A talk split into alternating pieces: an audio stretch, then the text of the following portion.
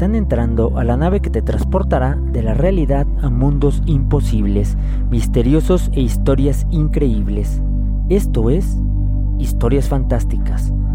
Abróchate el cinturón porque comenzamos.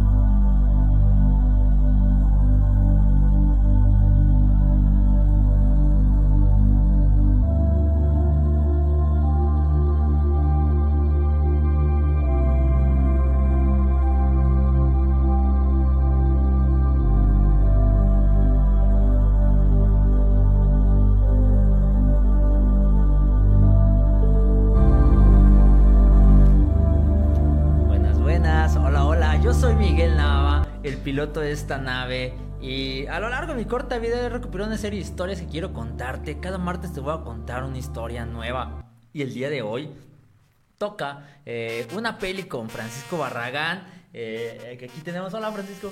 Hola, Miguel. Eh, de nuevo, gracias. Este, feliz año. Feliz año, feliz año. Feliz año. Este, aquí estamos de nuevo, pues, para hablar de Bardo. Ok, genial. Este, pues feliz año para todos ustedes que nos escuchan. Ya regresó otra vez Historias Fantásticas. Eh, espero nos hayan extrañado mucho. y espero les gusten estas nuevas historias que se vienen. También se vienen sorpresitas para para el programa. Es que ahí espérenlas y este y pues qué genial que, tengamos este este primer programa con esta película porque se me hace una analogía súper interesante. Que ahorita ya les voy a les vamos a narrar de qué trata. Quiero este pues decirles que no que esta película es nueva de, de la cual vamos a hablar es una película como muy actual y pues va vamos a tratar de que no haga spoilers, aunque yo considero que, que aunque sepas la historia, no importa porque, o sea... Vale la pena verla. Vale la pena verla, ajá, efectivamente. Es una experiencia.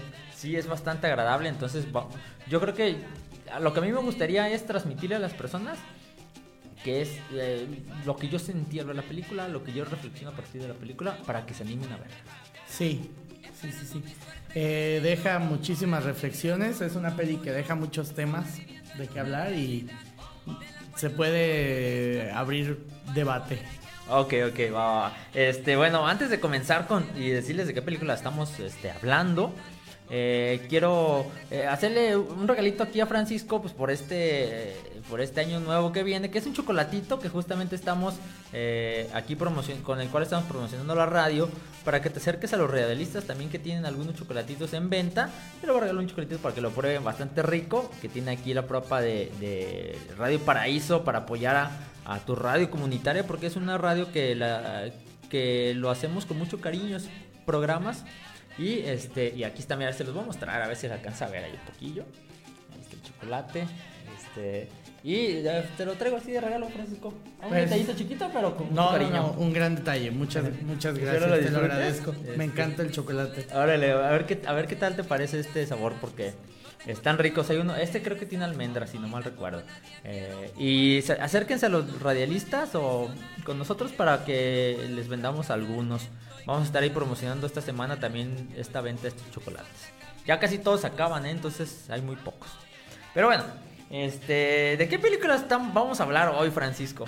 Bueno, de Bardo, la nueva película del, director mexicano González Iñárritu, ya deben conocerlo, es una persona bastante polémica.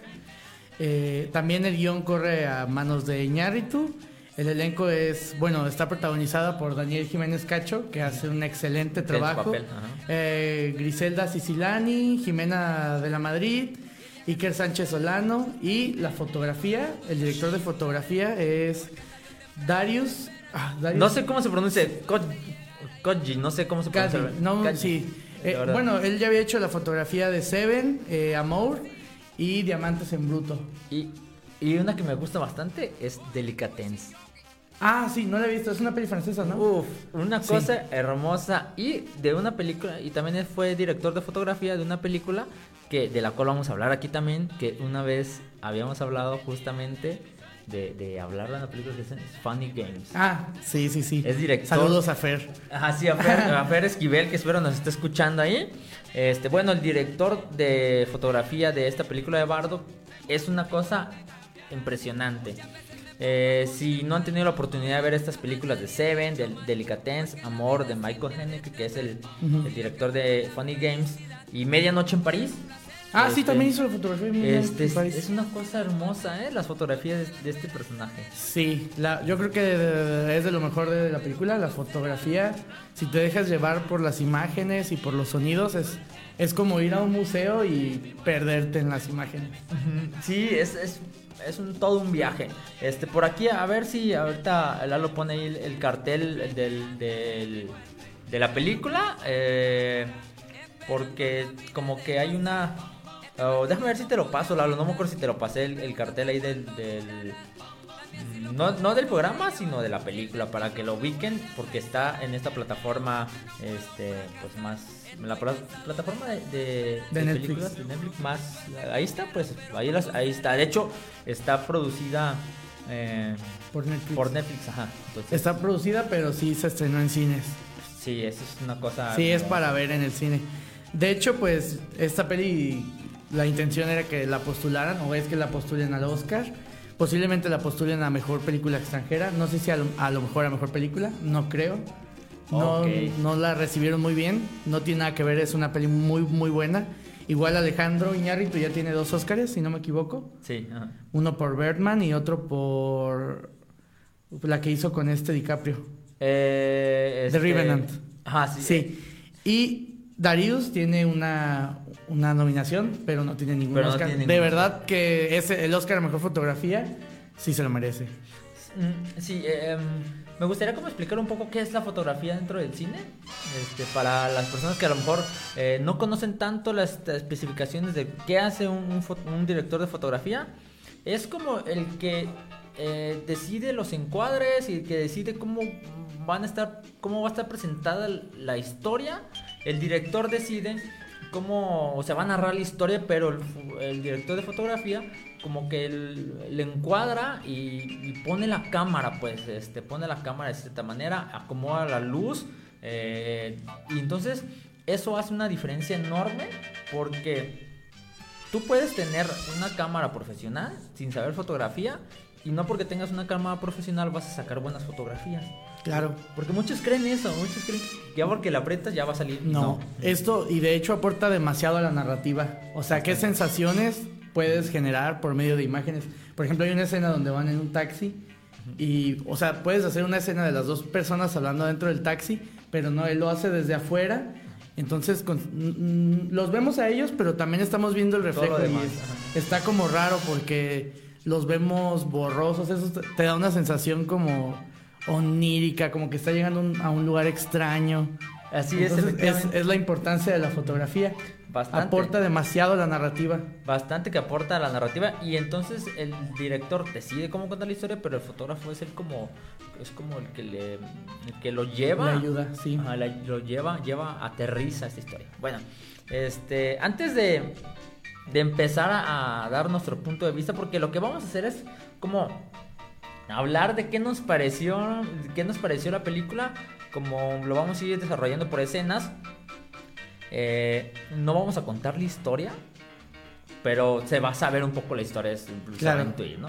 Pero es más como una reflexión filosófica, una reflexión, este, pues sí, muy filosófica. A mí me parece una película muy filosófica. Lo es, sí, sí, sí lo es, sí lo es. Bueno, eh, tu primera impresión de, de la película en general. ¿Cuál fue tu primera impresión?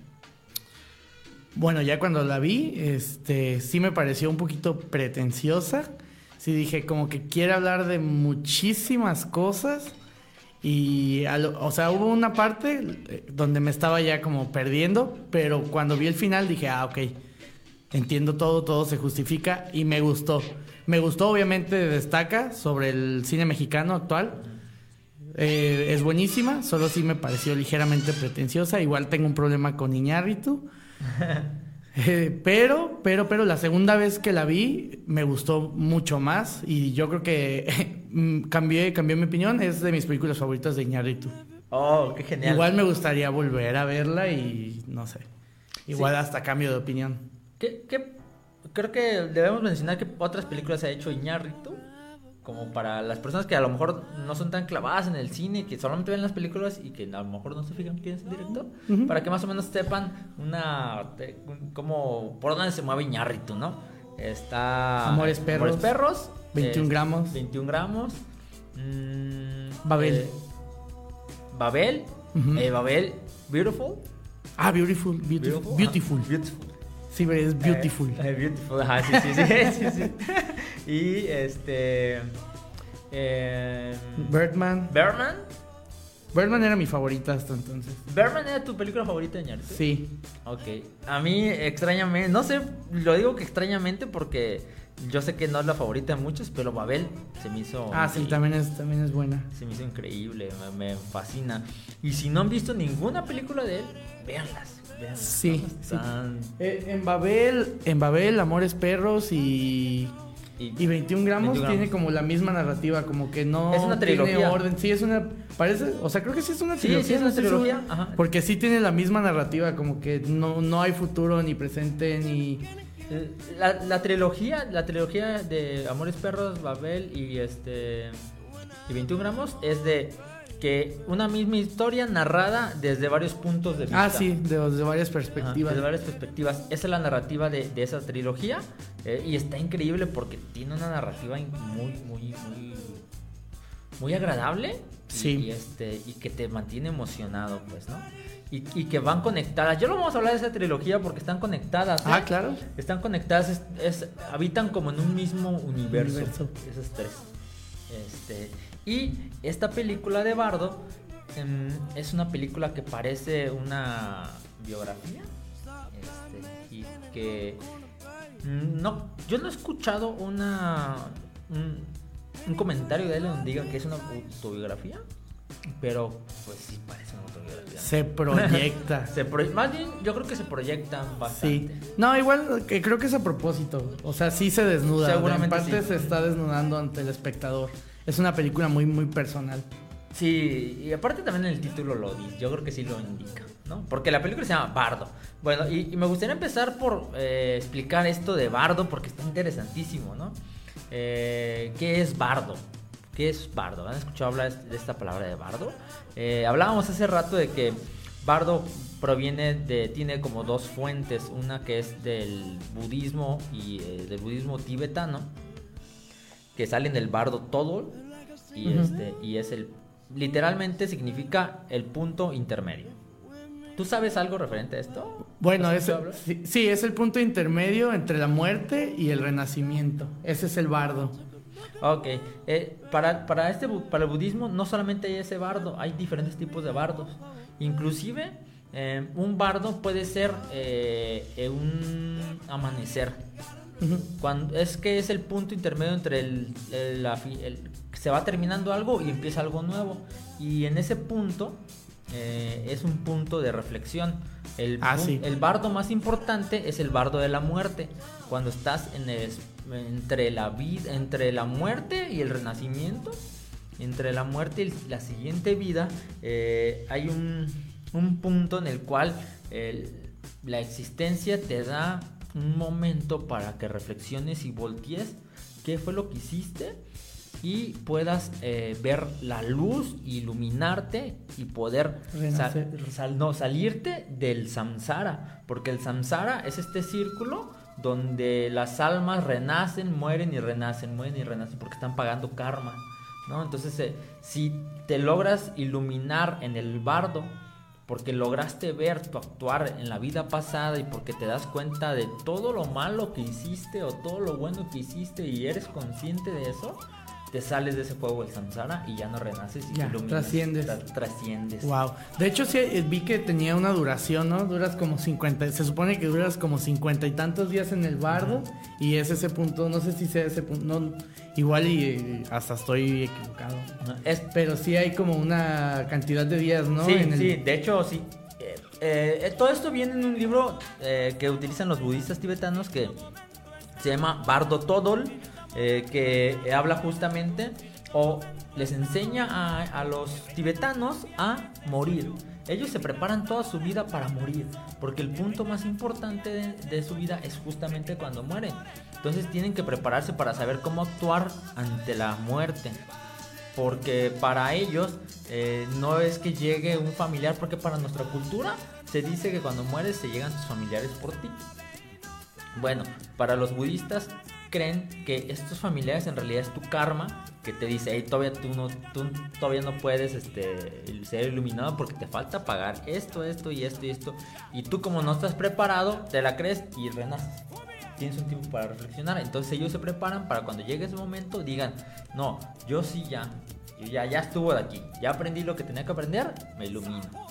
Y por eso el bardo, o la película de bardo, se me hace tan increíble porque justamente es este momento entre eh, como de reflexión de la vida del el personaje. Entre también su identidad, ¿no? Lo que ha hecho, lo que no hizo. Lo que no hizo, ajá.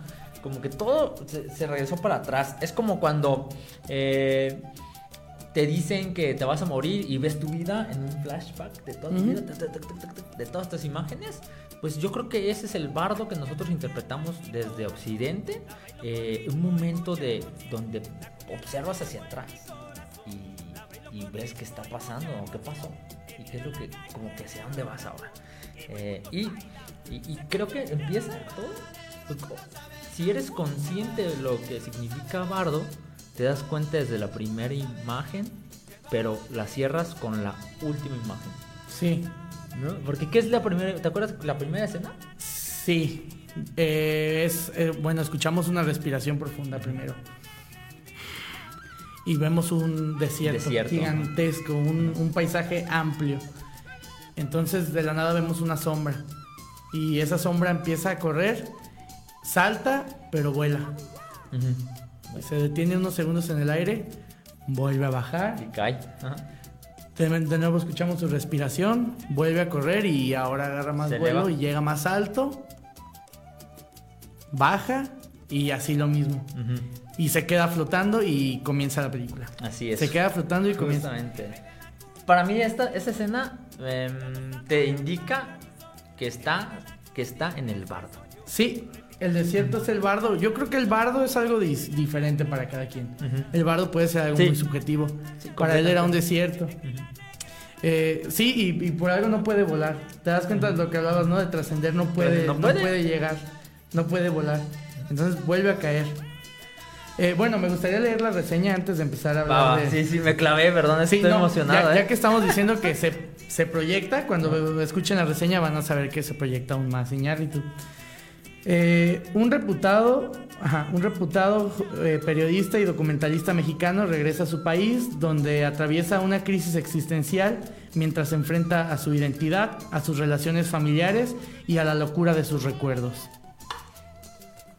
Guau, Sí, sí, sí, sí, completamente.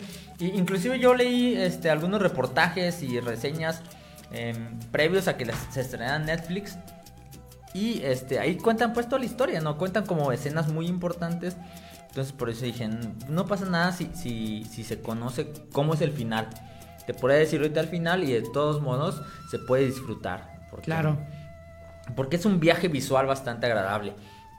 Cuando, cuando está justamente en esta parte de, de que no, no puede elevarse y se cae, eh, es cuando se da cuenta que está en el bardo y empieza ahora sí todos estos recuerdos, todas estas escenas que le marcaron. Y empieza con la primera escena, con la segunda escena, que es una parte de su vida que fue como muy fuerte. Claro. Y que parece este que no es tan como que es una cosa tan banal, pero que a lo mejor puede pegar bastante, que es con la mm, eh, cuando fue a comprarle los ajolotes a su hijo, Ujú. pero no no muestra la escena, sino es una muestra onírica de esto, Ah, sí, ¿no? Bueno, después de eso, la escena es como un sueño. Eh, Antes de los ajolotes, están en el hospital. ¿Te acuerdas que están en el Ah, pasillo oh, sí, del cierto, sí, hospital? cierto. Empieza con eso, empieza con nace, el, nace el bebé, su esposa para un bebé. Este, hablan con el bebé y dice, ¿sabes qué? El bebé quiere regresar. Bebé dice quiere que regresar. acá afuera, disculpen la palabra, dice que acá afuera está de la chingada. Y lo vuelven a meter, lo introducen de nuevo. No, Vamos sí, al mismo. cierto. Es una, No, es una escena onírica, después lo vemos con los ajolotes, después ya no tiene los ajolotes y el metro está inundado y empieza como a nadar ahí y después está en su casa y ya despierta. Sí, eh, pero algo, algo que me acordé ahorita de, de justamente esta escena del, del hospital que dice, no, que no quiere. ¿Sí? No.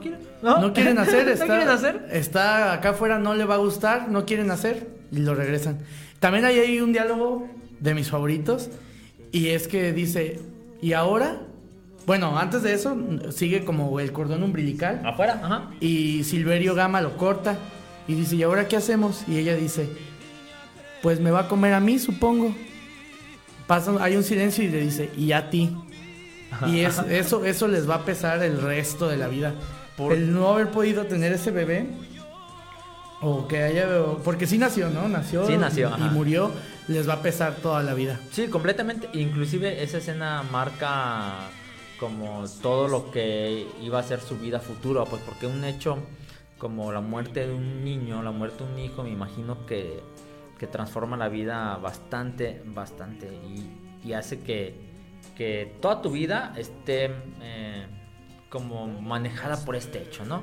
Y entonces es, esta eh, narrativa donde está el, el cordón umbilical ahí suelto, enorme, larguísimo, ¿no? Larguísimo, hasta los doctores se agachan ahí para, Sí. para poder pasar. Está bastante agradable. Si, si eres eh, bastante... Si esperas de Bardo una película bastante comercial como... que muy al estilo de Hollywood, te va a chocar esto, ¿no? Como que... Oye, no, o sea, como que... Pero en realidad es que no se debe de ver esta película así porque no creo que tenga esa narrativa. Eh, creo que tiene una narrativa muy, muy apegada a, a la narrativa, por ejemplo, que tenía Jodorowsky. Sí. ¿Has visto la película de Jodorowsky? Tiene muy, muy apegada esa narrativa, pero obviamente articulada con el contexto de la era actual, pues, ¿no? Eh, y des- después de que ya pasa esta escena de- del- del niño y del hospital que dijo, pues no quieren hacer, me encanta que sea tan, que la mamá sea tan este, serena y que diga, bueno, y tal, se van, ¿no? Y viene esta escena que es muy agradable. A mí se me hizo un, una- un disfrute visual bastante agradable donde está en el metro y, Y que se le... Sí, oh, la, la, la- el soundtrack está bastante agradable de esta película, ¿eh? Eh, ideal, ideal para tener todo un viaje ahí. Este, y antes de, antes de continuar, yo tengo una teoría también de que no solamente es un bardo de, lo que habla en la película, sino hablan de un viaje psicodélico. ¿Tú crees? Eh, es que los viajes psicodélicos y sobre todo con el, con el hecho de, de que es un, un desierto y que en el desierto hay una, un- una, planta, un este, fruto que es este, antiógeno, que es un, bastante eh, que te proyecta imágenes y que justamente en, en estos viajes psicodélicos hay un punto en el cual sientes la muerte. Es como si te murieras este, metafóricamente y cuando, cuando despiertas eres otro, es- estás cambiado y en este viaje de, de, de esta muerte metafórica empiezas a ver imágenes de tu vida, de lo que hiciste, de lo que hiciste mal, como que es un momento de reflexión y también se me hace una metáfora lo que me sugiere que muy posiblemente Iñárritu ha de haber tenido alguna experiencia que le que lo marcó bastante como para reflexionar sobre todo su, su actuar dentro del, del cine. ¿no? Porque es una, eh, la película es una crítica a su vida y a las posturas que la vida le ha llevado a tener, ¿no? Claro. Creo que también es una peli que, que habla sobre la identidad del mexicano. También está muy presente el tema de qué es ser mexicano y las contradicciones del pensamiento de los mexicanos. Como este, este- está, también está muy plasmado este odio y amor hacia la patria. sí, sí, sí. Porque es un odio y amor el del mexicano. Porque así estamos, ajá. Sí, no es sí, completamente patriota, sino que hay un odio irracional hacia México, pero también hay un amor inmenso hacia México. Y esta contradicción yo creo que está casi en la mayoría de los mexicanos. Sí, y está justamente presente en, en esta película de Bardo. Y pues bueno, vamos a, vamos a Sí. continuar con las sí, después está la escena del castillo de Chapultepec, que es un símbolo para los, para los mexicanos, este castillo, este lugar. Y eh, se, se ve con un senador norteamericano, Norteamericano. porque hay como una cuestión que eh, Amazon quiere comprar Baja California Ajá. y eso está como aparte. El punto es que habla con él y le dice que le haga una entrevista y, y hay como un- trompetas y la gente está festejando y dice, es que están celebrando la batalla. Ah, sí.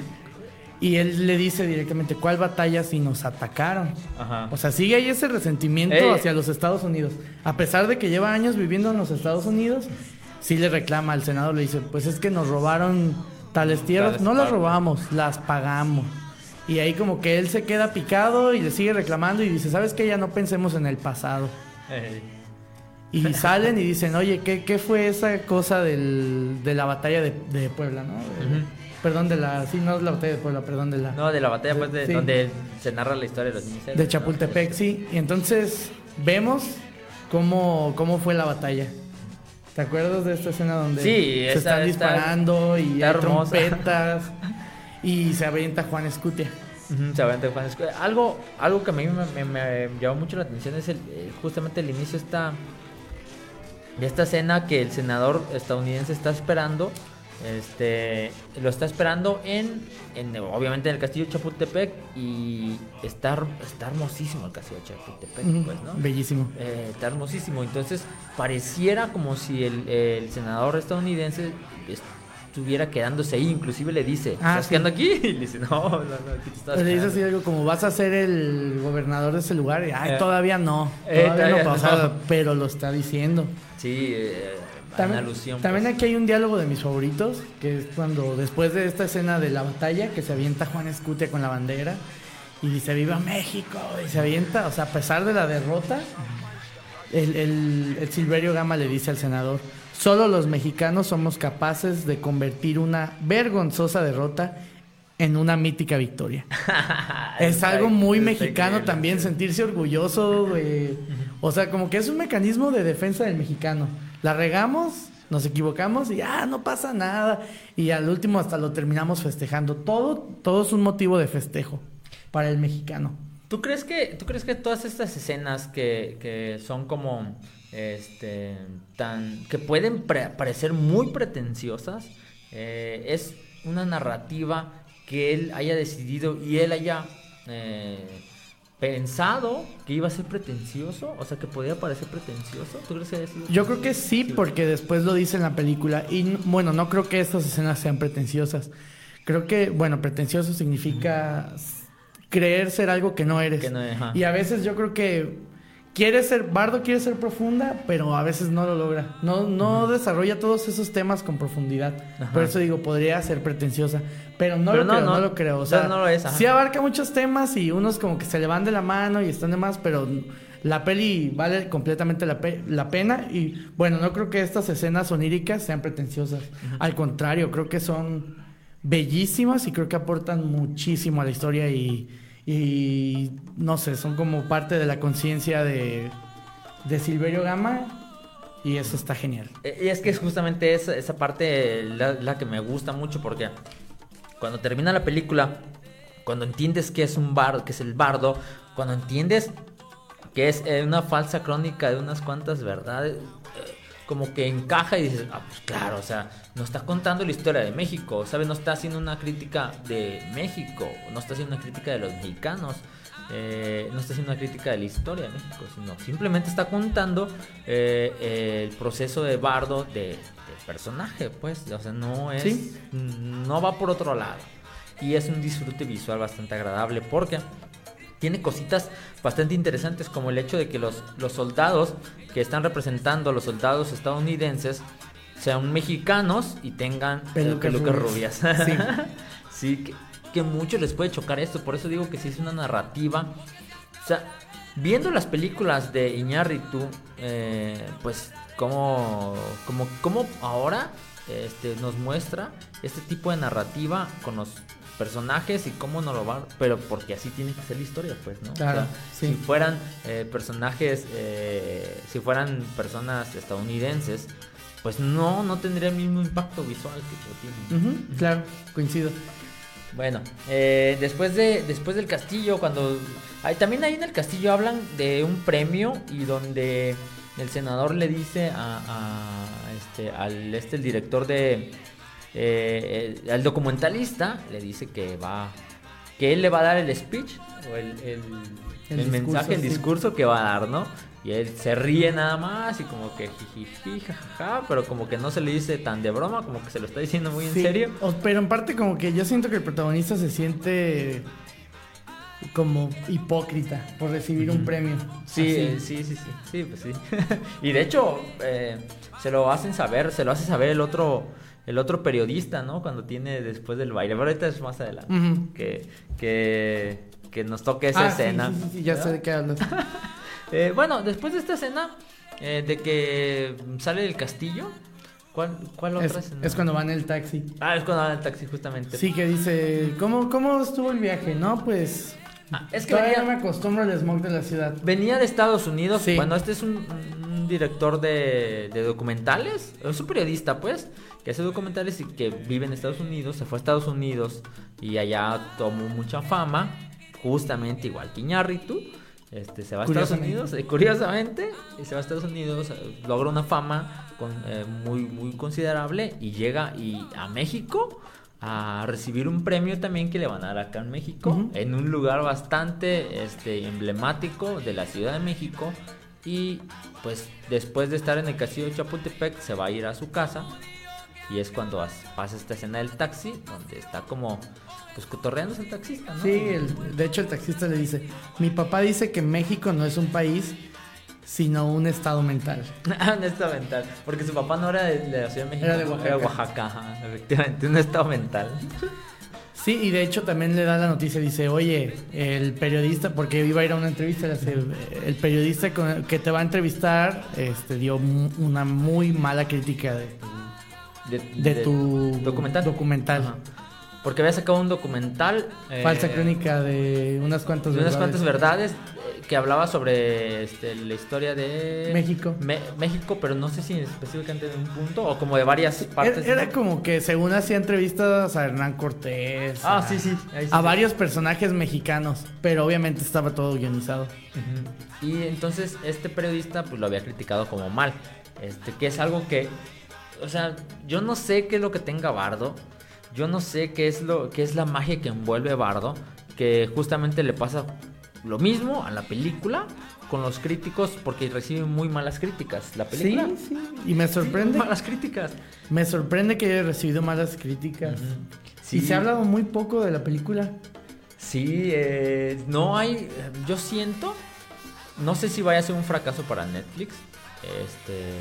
Pero. eh, leyendo las críticas está muy mal. Fíjate, ahorita estoy viendo aquí a alguien que está conectado. Que es un amigo que se llama Juan José Cervantes. Pero nos sigue escuchando. Que justamente con él, el 24, estábamos hablando de, de, de este bardo. Y él es alguien que es muy culto. Pues que sabe muchas cosas. Y se nos cortó la plática de eso y no escuché su punto de vista. Me gustaría este, que nos dieras tu punto de vista porque él me ha dicho que no le había gustado la, la película, como que, que no lo volvería a ver. Así es que a ver si eh, nos comentas algo de lo que tú crees. Este, ahí espero que nos estés escuchando, pues que tenga chance de contestarlo. Porque mm, eh, yo sí quisiera platicar más de, de esta película con Sí, otras sí, personas, ¿eh? pasó como reflexionar de, de qué, qué, qué piensas tú de esta película. Claro. Y bueno, entonces le pasa lo mismo a la película, tiene muchas críticas. Igual que el documental que eh, presenta el personaje. se me va el nombre de repente, ¿eh? Este. Silverio. Silverio Gama. Silverio Gama. Este, bueno, y después del taxi, llegan a una parte que a mí me, se me hace muy fuerte, que es cuando está en su casa. eh, y pasa la. Es primero lo del canal. Ah, llega, es como que imagina lo del canal. Sí. Llega a... Y cuando se mete a saludar a todos, Sí, saluda a que viejos maquillan. amigos Sí, y le hacen la entrevista, pero no puede hablar, se queda mudo así. Ajá. Sí, una... Y, y poco a poco la entrevista se transforma en una burla. Ok, sí, sí, sí, ya me acordé. Eh, es, es, la escena es. mm, llega al canal que, que parece obviamente que es Televisa, ¿no? que parece que es Televisa. Ah, donde mundo- antes trabajaba. donde él trabajaba. Entonces saluda a todo el mundo, saluda a la maquillista. Todo súper, wow, qué bueno que viniste.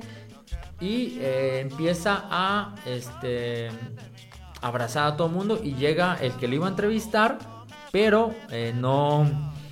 Lo saluda muy bien, ¿no? Lo saluda muy bien, lo va llevando por los pasillos hasta que lo mete a su programa donde lo iba a entrevistar y todo iba bien, pero no corresponde nada. No responde nada, ¿no? O sea, le Sí. está preguntando. De hecho, me gusta que antes de la entrevista esté la publicidad descarada. Esto es posible gracias a Café Tal. Mmm, está delicioso. Ah, sí, se están tomando un café, supuestamente. Sí, hay como también hay una crítica a la televisora nacional y sus publicidades.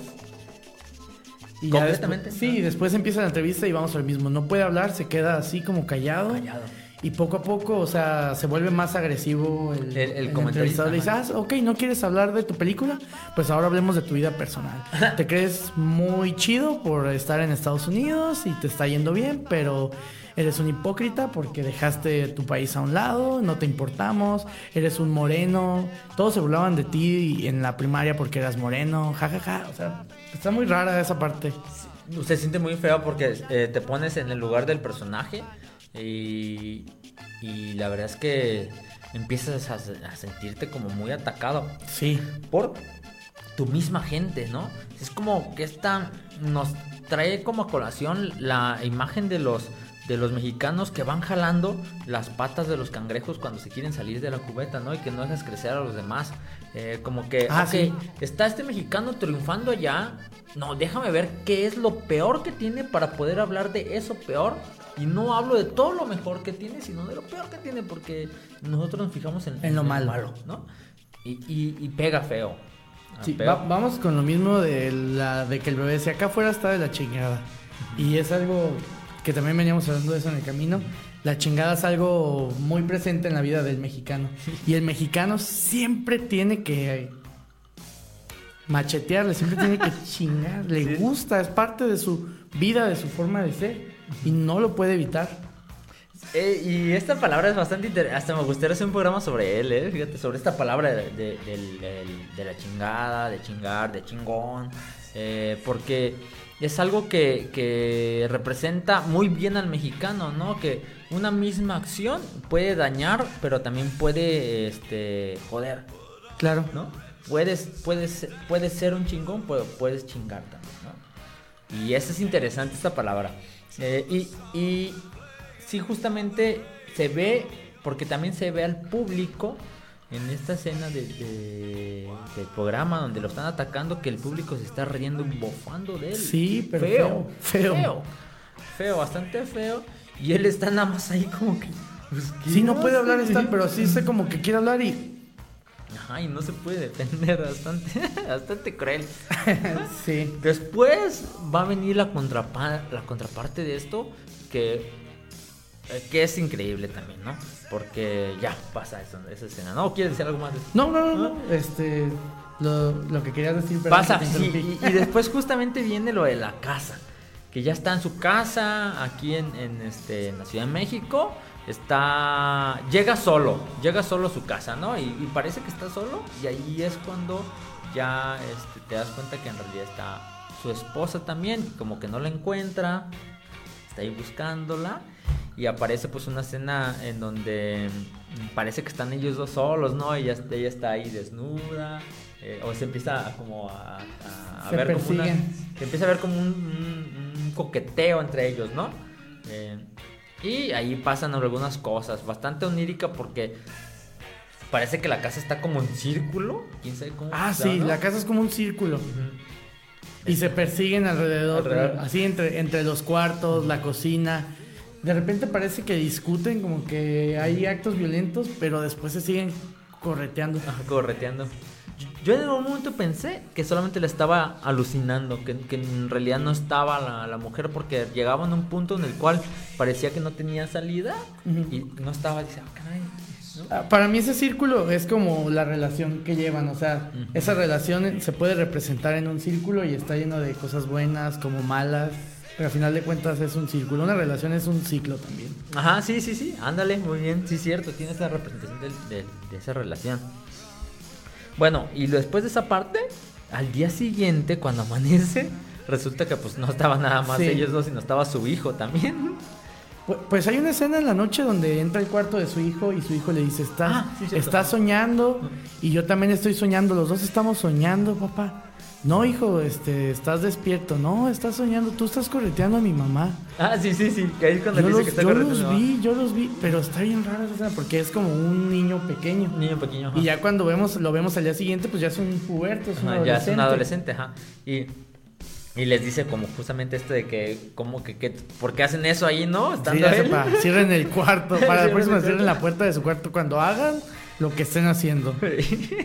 Eso es bastante chistoso. Pero aquí hay un diálogo, una conversación entre el hijo y, y el papá que se me hace bastante interesante porque están haciendo el desayuno, la mamá está haciendo el desayuno, el señor se sienta, como que el señor está todavía escribiendo su, su el diálogo que va a decir para cuando reciba sí. el, el premio. El, el chico está comiendo y hay una conversación que se me hace bastante interesante que es justamente cuando el papá como que empieza a sentir esta onda eh, de, de México porque su hijo empieza a hablar en inglés y este y como que le dice oye pues estás aquí en México no Habla español. habla español y, y él pues le dice pues, que, no, que no pasa nada pues o sea que él él creció allá y que eso ese es el idioma que él habla. Y empiezan como a ver un diálogo de, de tirarse como el, el- la responsabilidad de ser alguien mexicano que se va a Estados Unidos y de afrontar su cultura y de mantener la cultura del mexicano aún viviendo allá, ¿no? Y, y es como si le empezara a reclamar al hijo, pero el hijo le dice, oye papá, pero si tú me llevaste para allá, ¿no? Claro, o sea, fue tu decisión. Fue tu decisión, sí. Sí, o sea, también ahí vemos esa contradicción en Silverio que está defendiendo a México, a México, y, la esposa le dice lo mismo, es que no te entiendo. Odias a tu país y después lo defiendes. Vamos a lo mismo esta contradicción que decíamos en los mexicanos. Constantemente defendemos a México, pero nosotros mismos lo atacamos. Así Y esta es la parte de, o se queda, queda clara esa contradicción en Silverio. Así es, justamente. Y todo el mundo se da cuenta alrededor de él, pero él no se da cuenta.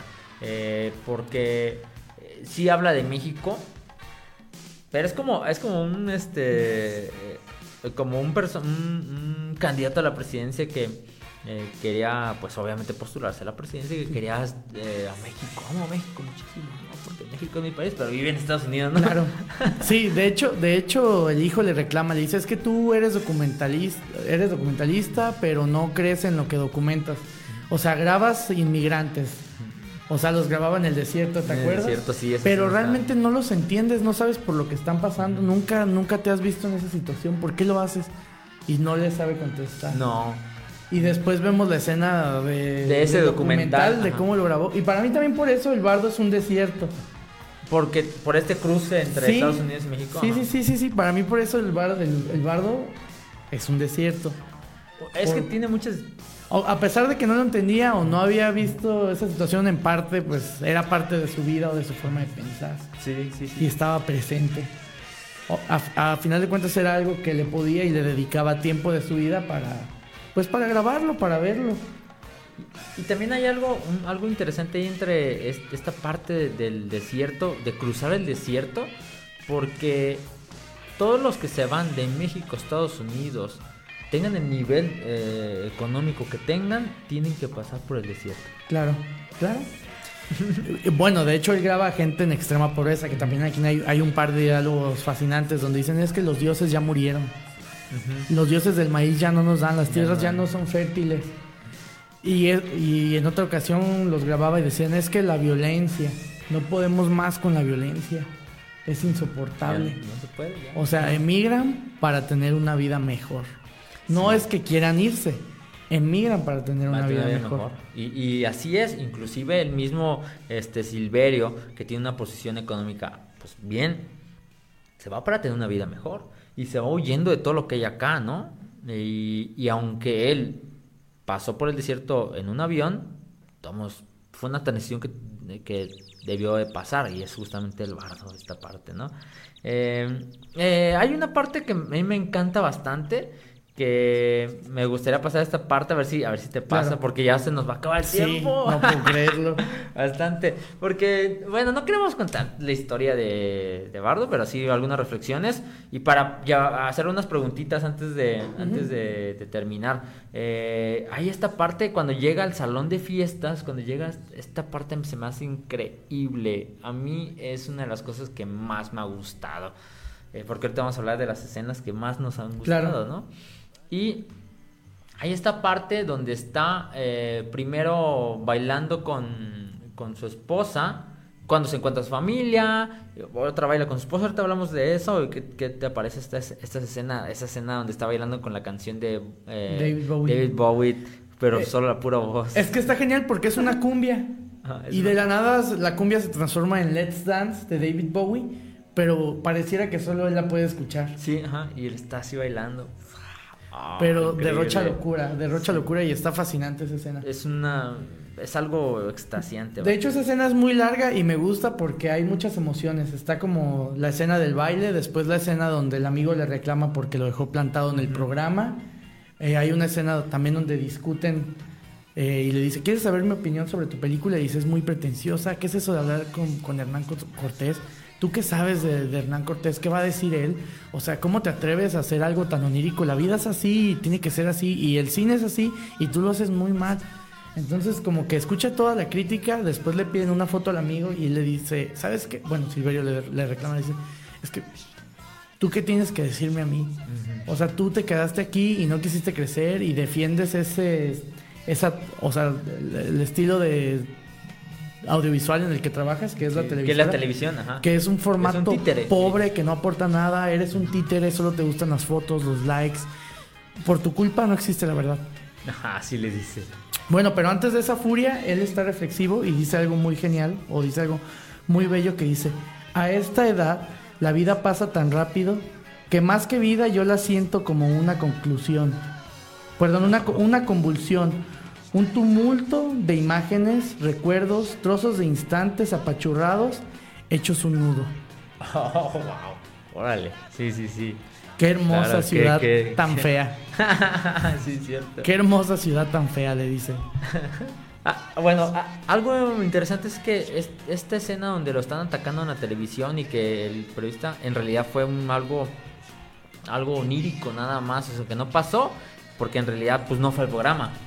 O sea, tenía la invitación de ir al programa, pero él no fue, simplemente. Y le estuvieron marcando, le estuvieron llamando, le estuvieron vistiendo y no fue. Entonces, en la fiesta esta, en el salón de baile, ahí le iban a dar un premio, que es un salón donde bailan este, salsa, muy popular en, en, la Ciudad de México, que no recuerdo su nombre, pero es muy popular estos salones emblemáticos de baile en la Ciudad de México, porque en la Ciudad de México es como muy, muy rico el baile. Claro. Y ahí le dan un premio el cual eh, hay una escena que me hace, se me hace increíble porque él le tiene miedo a presentarse a, recibir el premio y se va al baño. Sí. Y, le tiene miedo y se va escabullendo entre la multitud de gente que hay y llega al baño. Y hay una escena que se me hace increíble, que me gusta mucho, que llega al baño así sencillo y está su papá en el baño y le empieza a decir, le empieza a dar una lección su papá a su hijo sobre lo que está viviendo, sobre lo que está pasando y de repente eh, Silverio es un adulto pero está chiquitito, ¿no? Como si fuera un, niño. Y ahí esta escena se me hace increíble porque en realidad su papá está muerto, pero le está dando una lección y es como si él se auto, eh, auto leccionara sobre cómo actuar ante estas situaciones de, que alguien lo está premiando, que alguien está reconociendo sus, logros, ¿no? Sí, como que él siente que no lo merece, ¿no? O sea, o al menos no le gusta estar ahí presente, por, por, lo mismo no va a la entrevista, no sabe qué discurso escribir, no quiere ganar el premio y por eso tampoco se presenta a recibirlo en México. Se esconde en el baño, como que tiene miedo. Y yo creo que también se debe a lo que su papá le repitió toda la vida. Al éxito, dale una probadita, hazle un buche y escúpelo. Si no, te termina envenenando. Así es. Es, es. Esto se me hace increíble porque Aparte, no recuerdo el nombre del, actor que representa a su papá, pero es un actor muy conocido aquí en México. Este, y que, wow, es como si le dijera ahí, cuidado ahí, cuidado ahí, ¿no? Cuidado ahí. Y él lo sabe. Eh, esa escena se me hace increíble porque tiene que ver con lo que es la película, con ese estado de la muerte, con ese estado de, reflexión sobre tu vida que, que, está acabando, o que ya acabó, este, no, lo podemos saber todavía. Eh, y se me hace esta, toda esta escena del salón de baile se me hace increíble. Eh, bueno, antes de, antes de irnos, pues me gustaría saber cuál es este eh, la, mm, tus escenas favoritas. Tú me habías dicho que me vas a preguntar. No, me pregúntame. Bueno, eh, ¿cuáles son tus escenas favoritas de la película? Mis tres escenas favoritas. Si tuvieras que, si pudieras elegir tres, ¿cuáles serían tus favoritas? Ok, mis tres escenas favoritas es, em, yo las tomo por lo que me hizo sentir la película. Una es este la escena esta de Let's Dance, donde está bailando la canción de David Bowie, donde está así como que oh, oyéndose tan sabroso y tan delicioso, porque me siento tan identificado cuando bailo, cuando, cuando estoy bailando, me gusta mucho la música electrónica y que estoy ahí ensimismado, estoy en el presente disfrutando el momento sin importarme dónde estoy ni con quién estoy. Esa cosa se me hace de las cosas que más disfruto en la vida y es un momento como cuando todos los problemas de él no los tiene. Nada, ni el pasado ni el futuro, pero están en el presente. Esa escena me gusta bastante. Y que sea solamente la voz de David Bowie, porque esta canción de Let Dance es bailable. Pero que sea solamente la voz. Sí, le da, le da, otro boom a la escena, le da otro sentido. Una cosa hermosa. Otra sensación. Y la otra escena es este cuando va a comprarle los este estos em, los los ah se me fue el nombre de los eh, ajolotes. Cuando va a comprar el que es de las últimas escenas que va a comprar los ajolotes se sube al metro.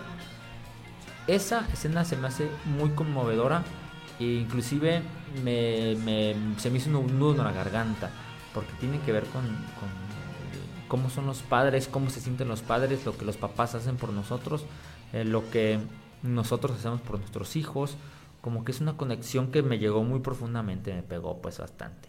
Y porque el desenlace de esa escena es bastante conmovedor, bastante triste pues.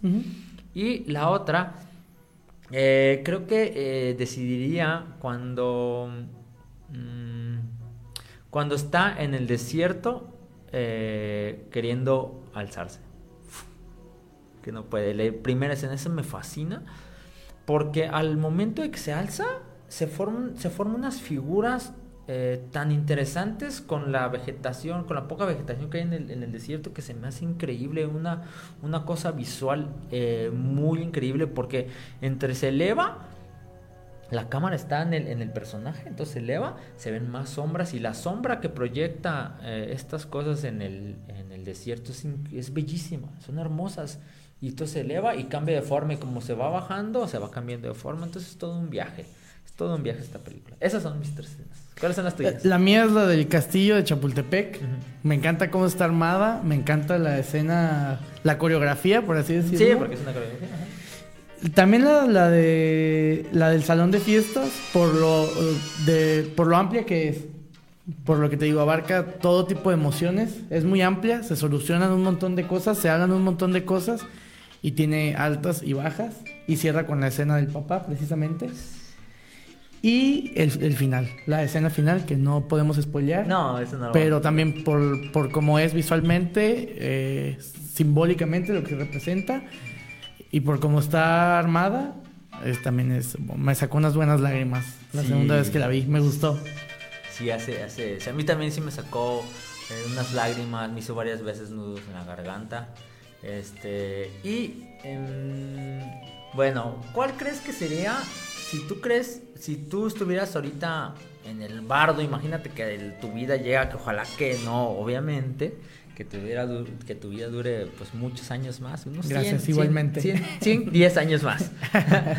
este, que, pero que estuvieras en el bardo, ¿cuál crees que sería una imagen que tenía que, que tiene que estar ahí? Si fueras tú el protagonista o el director de esa película. El mar. El mar. El mar. ¿Y tú? El bosque. Ah, también pensé en un bosque, pero yo creo que el mar. Sí, el bosque, un árbol, un árbol chueco. Así, chueco y todos, todos derechos, pero un chueco. No sé, Wow. Me imagino eso. Eh, pues qué genial. ¿Algún otro comentario que quieras? Este, hay hay una escena del Zócalo que Ah, está también, increíble. Que wow. están los dioses muertos, los dioses antiguos y suenan las campanadas. Sí, también una escena. Está increíble. La escena también de la, de de la chica que le dice, no, no, no tengo nada, no me toques. Ah, hay muchas escenas. Sí, hay muchísimas escenas. Bueno, yo en resumen, creo que Bardo es una gran película eh, de importancia para el mexicano. Vale la pena verla, da mucho de qué hablar. Eh, da igual si la nominan al Oscar o no, No pero importa. sí véanla, véanla porque vale la pena y es cine de calidad. No hay películas así en la actualidad. El cine se queda corto y esto no deja de ser una gran, gran, gran película y nunca está de más. Da para mucho que hablar y, estaría genial que la vieran. A, a mí se me hace que es una cachetada para la narrativa actual de, la, de lo audiovisual. Porque estamos tan acostumbrados a lo inmediato, a lo instantáneo con el TikTok, con este, las historias en las redes sociales que te tienen que contar la historia en unos segundos, eh, en un minuto máximo. Entonces nuestra mente se está acostumbrando a que las historias tienen que ser rápidos. Vámonos, recio, carnita rápida. Y Ándale. no, Bardo no. Bardo es una película que te sientas a observar, que te sientas a Demanda tu contemplar. atención. Entonces, que Iñárritu haya hecho esto se me hace una, una cosa maravillosa. Porque es muy sencillo hacer la narrativa actual del cine actual. Pero entonces el arte dónde queda, ¿no? Y, yo Iñárritu antes como que no lo veía tan artista, como que lo veía muy, muy comercial. Pero con esta película me ha dejado eh, con la boca cerrada y, y- y expreso que es un gran artista y que wow lo que se va a venir más adelante con él si esto eh, lo se, se quedó satisfecho con ello porque para él no le importa el, el éxito que tenga Bardo no creo que le, que le No. vaya por ahí hizo lo que quiso porque tiene la capacidad de hacerlo y entonces está increíble Claro, véanla, véanla. sí. Bueno, pues eso es todo aquí este martesito rico eh, y que regresamos acá en Historias Fantásticas. Pues muchas gracias, Francisco. No, pues gra- gracias a ti, gracias por el chocolate. Cómprenlo. eh, y pues, pues nada, gra- gracias, gracias por invitarme. Siempre es un placer estar aquí y charlar. Eh, estaba genialísimo. Ya extrañaba venir a radio, yo los extrañaba. Eh, muchas gracias Lalo por estar ahí en los controles. Muchas gracias a todos los que están aquí conectados. Voy a decir rapidísimo los mensajes que estoy viendo porque está Airam conectada. Dice saludos. Los extrañaba mucho, dice Airam. Igualmente. Sí, yo también, te me extrañaba. extrañamos. Está conectado también Nancy Paulín de las nenas. Dice, Oli, presente. A Claudia Guzmán. Linda Artiaga dice: Buen tema, chicos. No he visto la película, pero la veré pronto. Sí, vela. Está bastante Vale la agradable. Este. Y pues un saludito a todos los que nos están viendo. También un saludito a todos los que nos van a escuchar en Spotify. Más a ratito lo voy a subir. Así es que, pues nada, sean muy felices. Nos vemos. Chao. Gracias.